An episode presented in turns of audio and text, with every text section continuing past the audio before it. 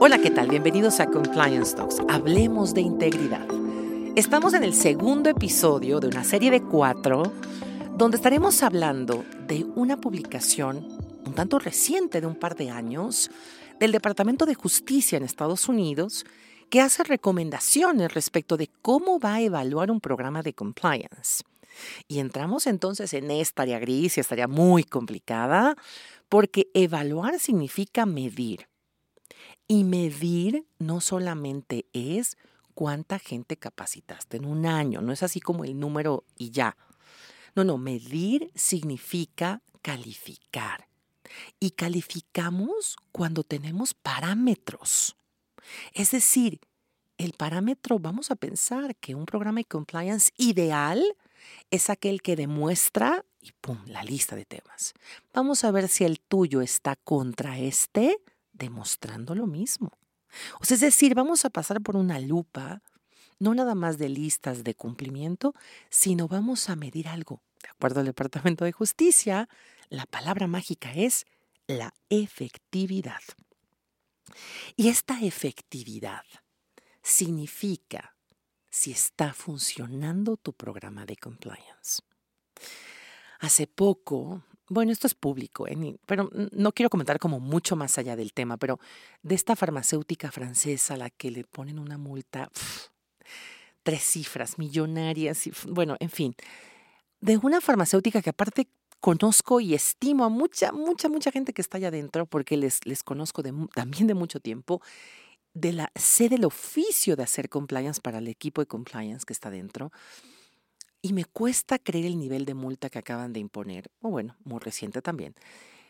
Pero sobre todo el mensaje es, bueno, no es que tu programa de compliance no esté funcionando, es que está hecho por humanos. Y nosotros los seres humanos, pues vamos, somos tan creativos como el límite de la vida nos dé.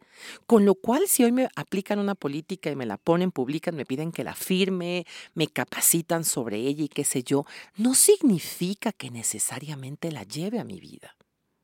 Incluso no significa que necesariamente funcione. No porque se ve bonita, no porque tiene toda una consistencia jurídica, no porque venga del mejor despacho. No, no, no. La verdad que no tiene que ver con que conecte con tu cultura en la población, en tu cultura, en tu organización. De tal suerte que entonces este documento, esta evaluación o, las guías para evaluar un programa emitida por el Departamento de Justicia hacia junio del 2019, publicado 2020, nos da elementos esenciales de qué es lo que vamos a estar midiendo en un programa de compliance. Vamos al elemento número dos. Si te perdiste el primero, te invito a que escuches el episodio previo donde platicamos del tone at the top, porque ahora vamos a hablar del equipo de compliance. Otra vez hablando de cultura en esta evaluación del programa de compliance, la pregunta va a ser, ¿cómo está conformado tu equipo de compliance? Bueno, yo diría antes de eso, ¿existe un equipo de compliance? Tienes a alguien en compliance, o sea, un compliance officer o a una abogada, abogado que aparte haga compliance, eh, la persona de recursos humanos, o es un despacho externo. Me parece que hoy no quiero hablar como de bueno o malo, me parece que depende de la organización, la madurez, el tipo de producto, el tipo de riesgos, la industria, los requerimientos quizás con tus proveedores y clientes. Hay tantos dependes que no me quiero aclarar por allá. Creo que para eso platicaremos más adelante, pero hoy al menos hablemos de lo que está evaluando el Departamento de Justicia y dice del equipo de compliance. Y quiere ver, cuando se haga esta evaluación, tres elementos en tu equipo de compliance. Primer elemento, estatura. No, no, no me refiero a cuánto mides que en ese caso a lo mejor a mí no me iría tan mal con 1,72, pero no, no, queridos míos, no hablamos de estatura física. Hablamos de estatura en términos de organización. ¿Dónde está ubicada la persona responsable de compliance? Si encontramos que compliance es gestionar, establecer, acompañar en la creación de la nueva cultura de integridad en tus negocios, bueno, yo no me imagino a nadie más que la persona encargada de de ser un embajador natural y embajadora son los directores generales, eso me queda clarísimo. Pero la personita que lidera estas funciones ya de ejecución y gestión de compliance, ¿dónde debería estar? Porque cuando el Departamento de Justicia habla de estatura, significa dónde se ubica. Si está como en el quinto peldaño de 25, no sé si su posición, uno, tiene alcance información de verdad del negocio. Dos, que sus comentarios, consejos, recomendaciones, ideas, propuestas de verdad lleguen al más alto nivel. No lo sé. En mi mente de pronto ahorita cruzan ejemplos, quizás ejemplos de vida, ¿verdad? Pero de esas organizaciones transnacionales, compañías súper grandes, donde de verdad para que logres hablar con un director general, uff, no, no, no, no. O sea, es porque de verdad no solamente hubo un eclipse de luna roja y tres veces más y dos vueltas. Es bien complicado. De verdad. Hay quienes dicen, ay, mi director general, y alguna vez yo he preguntado, ¿y lo conoces? ¿Has hablado con él o ella? No, nunca. Ves que aparte se sienta en otro piso, nunca come con nosotros. O sea, otro, otro nivel. Bueno, entonces no me imagino que si el compliance officer reporta al director, pero del director y al gerente del gerente, de verdad tenga ese alcance. Honestamente. Si alguien me dice, no, tiene la puerta abierta conmigo, ¿a qué se refiere? ¿Que le das una cita cada seis meses? Porque si es así, en esa cita de cada seis meses, que aparte seguramente le cancelas un, semestre sí el siguiente también, seguramente le vas a dar una hora de tu tiempo. No me imagino un director general o directora dándole medio día, sería absurdo. Entonces, Estatura refiere dónde está reportando. Porfa, no nos hagamos majes. Si reporta muy, muy abajo en este escalafón, notoriamente no está en la mesa de las decisiones, en la mesa de los grandes. No está sentado ni sentada ahí, por lo cual su función de anticiparse, de ayudarle al negocio, de gestionar, de acompañar, les confieso que va a estar muy mermado va a estar muy, porque no va a llegar la información de primera mano, porque no va a poder dar opiniones, pero además porque lo que diga va a tener como tres o cuatro eh, interlocutores intermedios. Su jefe, por el jefe, el jefe. Y entre, en ese intermedio seguramente si pisa algún callo, uh, calladita te ves más bonita. Ahí se queda y no pasa el tema. Entonces, estatura, es decir, que se quiere ver ahora en un organigrama dónde está sentada la persona encargada de compliance. Tiene que verse. Yo sé de muchas organizaciones que ahora están también dividiendo las funciones de compliance. Dicen, finanzas toma una parte, recursos humanos otra, legal otra. Buenísimo. Pero me parece que entonces, si es así, él o la directora de estas funciones debería ser, por lo menos hay una estrellita, también compliance officer por lo que le toque. De tal suerte que tenga una, altura mucho más cercana a la alta dirección. Segundo elemento cuando hablamos del equipo de compliance, presupuesto. Esto sí es como hablar en chino ahorita. Hablar de presupuesto es todo un tema. Y aquí quiero hacer como un ejercicio totalmente personal y lo comparto con todos y todas ustedes que me hacen favor de escuchar Compliance Talks. Muchas gracias. Un ejercicio súper de honestidad. En mis funciones de compliance officer en diferentes compañías, me tocó desde el presupuesto 0 menos 0,0 hasta, y otra vez, compañías estas de super nivel, ¿no? Y otras con un presupuesto poco menos que raquítico. Y cuando cruzaba con otras áreas como de, ¿y cuánto te dieron? Bueno, eran como por lo menos dos ceros al final, más que lo que a mí me habían dado. Muchas veces me quejé, dicen que el que se queja de Dios se aleja, me quejé muchísimo de no se vale, no quiere, no les importa compliance. El tiempo pasa y cuando el tiempo pasa te da como tantita más madurez, por lo menos dos pelitos, no siempre y no todos. En mi caso creo que tantito sí. Pero de lo que me dejó como enseñanza es que esto de que llegue, no sé, el Santa Claus con el regalo de aquí está tu presupuesto, Adriana, no iba a pasar. Yo tenía que haberlo gestionado y más de una vez no lo hice. Porque imaginé dentro de mí, mi corazón, digo, y que quede claro que también había error de la compañía, ¿eh? por supuesto que también, pero yo imaginaba que era obvio que me iban a dar presupuesto. No, no pasó. No, no pasó, punto. Y el tiempo pasó también, y en alguna otra posición, quizás con más años, quizás con otro momento de vida, encaré distinta la situación. Recuerdo perfectamente al director general de esta gran compañía, que aparte amo y adoro, decirle, oye, si quieres que hagamos esto, ¿qué es lo que te estoy planteando? Esto cuesta. O sea, encantada de hacerlo yo, pero necesito manos, necesito tiempo, necesito recursos, ta, ta, ta. Y la respuesta fue, dame una opción, Adriana, ¿cómo le hacemos? Y, parte también de mi trabajo como compliance officer era, digo, insisto, ¿eh? no quitando responsabilidad de la compañía, obvio, pero también yo como parte de la compañía era buscar la forma de, en el mejor interés de la empresa, sus colaboradores, sus clientes y el producto, también plantear un escenario lógico, coherente de cara a un tema de presupuesto.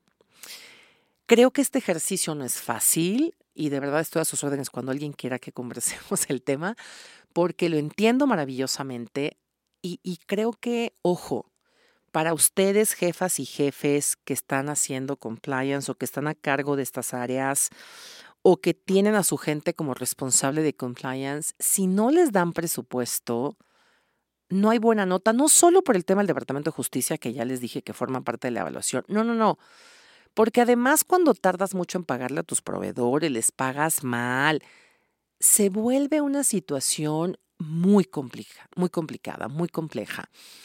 Porque empiezas a negociar con tu proveedor y lo que menos queremos en compliance es que le juegues a compras. El departamento de compras es quien va a negociar tarifas, fechas y formas de pago, tarifas, alcances, tiempos de pago. Todo esto le toca a compras. Pero claro, no le das un peso a compliance y compliance empieza a negociar. O le tardas de pagar, en pagar a sus proveedores. Compliance se pone a negociar cuando no debería hacerlo. Porque caemos en un conflicto de intereses. Entonces, va más allá del obvio de no les importa. No, no te quedes ahí, por favor. No se queden con el no les importó. Por favor, como profesionales, como ejecutivos, propongamos, propongamos, planeemos, ofrezcamos a nuestros líderes y no negociemos tanto con los proveedores, porque me parece que como compliance no estamos siendo congruentes.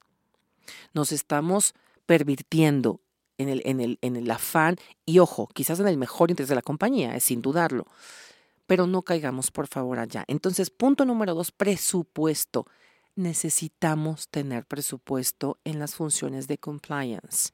No es por el Espíritu Santo que la obra va a salir, que el trabajo se va a realizar. No, no necesitamos de verdad. Cada vez más lo veo. Y quizás ahora también, pues desde otro lado, porque como muchos lo saben, aunque sigo siendo compliance officer para una operación, la realidad es que mi trabajo hoy principalmente tiene que ver con el desarrollo, acompañamiento de compliance officers, para compliance officers. Y, y, me toca, me toca ver, bueno, a mi equipo y a mí, por supuesto, pero ver desde otra arista estas funciones, a veces algunas abandonadas, otras no, otras donde se los juro, hacia alfombra roja, primera, porque dan presupuesto, porque confían, porque creen, porque hacen, y no nada más porque los multaron. Ojo, no, de verdad, porque los y las ejecutivas saben el beneficio de compliance. Entonces, creo que ahora desde otra lectura me toca ver la necesidad y también los casos tan exitosos de funciones y compañías que de verdad le apuestan y dan presupuesto. Así que es un tema necesario y que también se evalúa. Y el punto tres y final para cerrar con este episodio, los recursos en términos de gente. El equipo de compliance típicamente suele ser él o la oficial de compliance y su alma. Normalmente no tienen gente que le acompañe. Claro, vamos a hacer excepciones. Hay algunos equipos de compliance en algunas compañías que además de hacer esta parte preventiva también gestionan, o sea, también son controles.